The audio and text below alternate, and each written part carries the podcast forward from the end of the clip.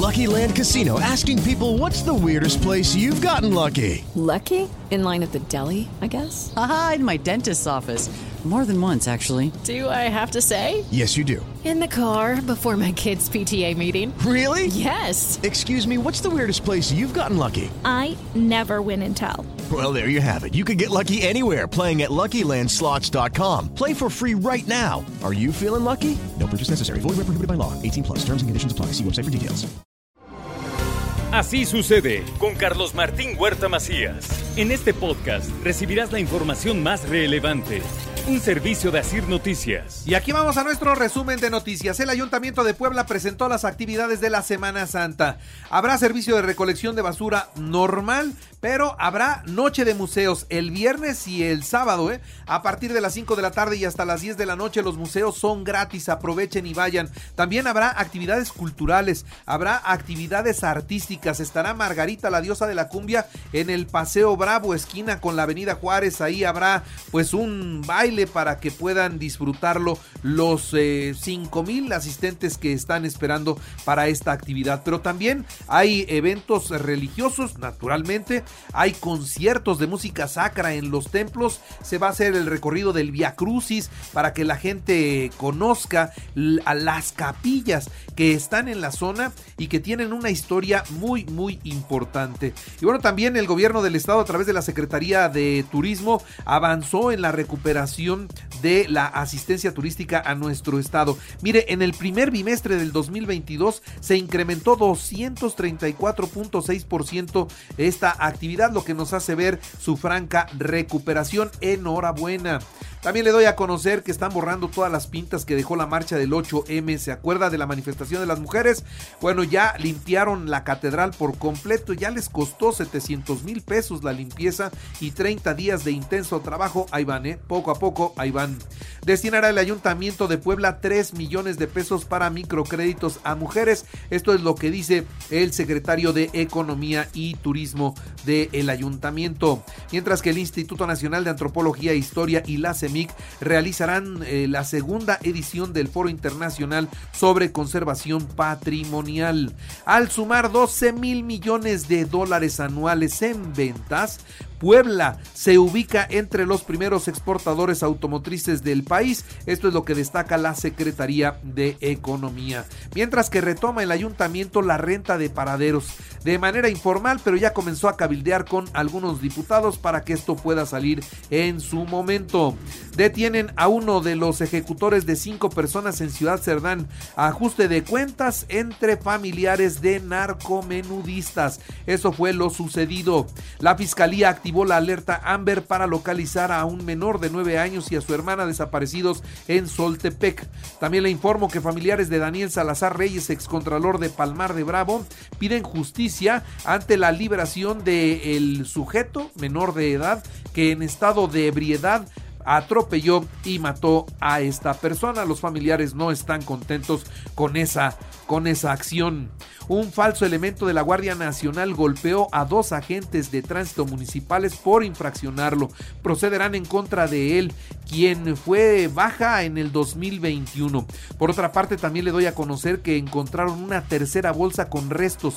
Esta fue en el barrio de Santiago, exactamente en la 17 poniente entre la 15 y la 13 Ahí en el jardín de Santiago encontraron la tercera bolsa con restos humanos. El sábado apareció el dorso en una bolsa en el jardín de las ninfas. Después apareció la cabeza y ahora aparecieron las extremidades. La verdad es que se investiga si son del mismo cuerpo y por qué en estas posiciones están delimitando algún territorio. ¿Qué es lo que está haciendo la delincuencia? Preocupa. Esto es aquí en el barrio de Santiago.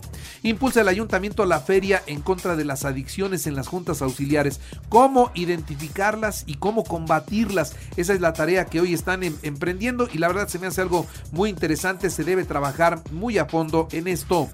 En cuanto a la consulta, fue un ejercicio histórico y extraordinario. La gente quiere y respalda al presidente. Esto es lo que dijo el gobernador del estado de Puebla. Por cierto, la consulta popular fortaleció a Morena y ahora es momento de ir por la reestructuración del Instituto Nacional Electoral. Esto lo comentó el presidente de Morena aquí en el territorio poblano.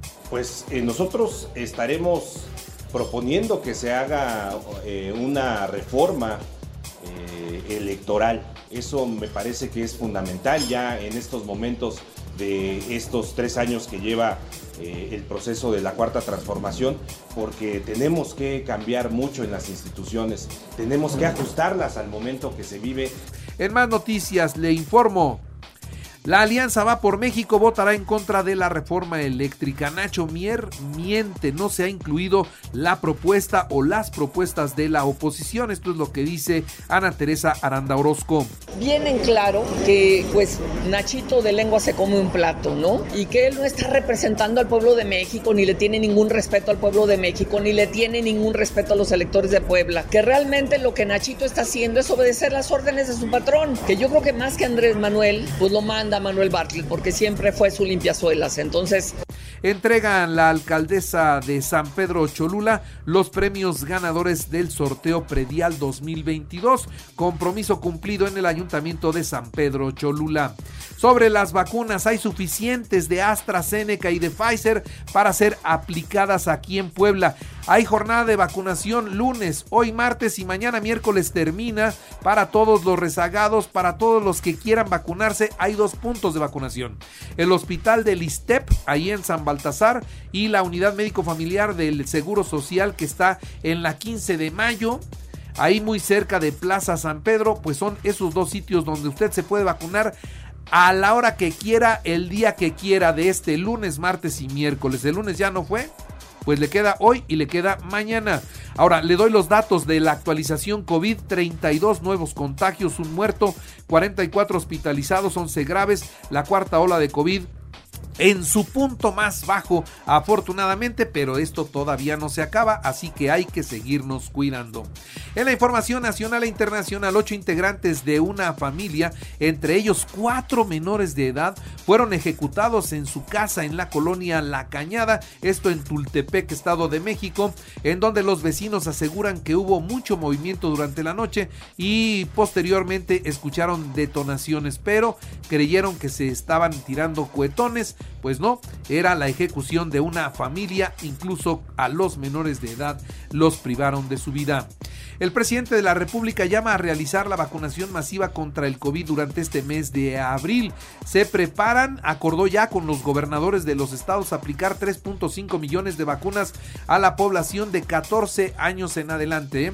a los de 14 y más, aunque pues para los niños todavía no se dice nada, para ellos todavía no hay vacuna aplazaron la audiencia del exdirector de Pemex, Emilio Lozoya Austin, acusado de operaciones con recurso de procedencia ilícita y cohecho por el caso de agronitrogenados debido a que pues se atoró el acuerdo reparatorio que negociaba con la Fiscalía General de la República y la empresa estatal para obtener su libertad. Estuvo a punto de salir ayer, ¿eh? Estuvo a punto de salir ayer el señor Emilio Lozoya.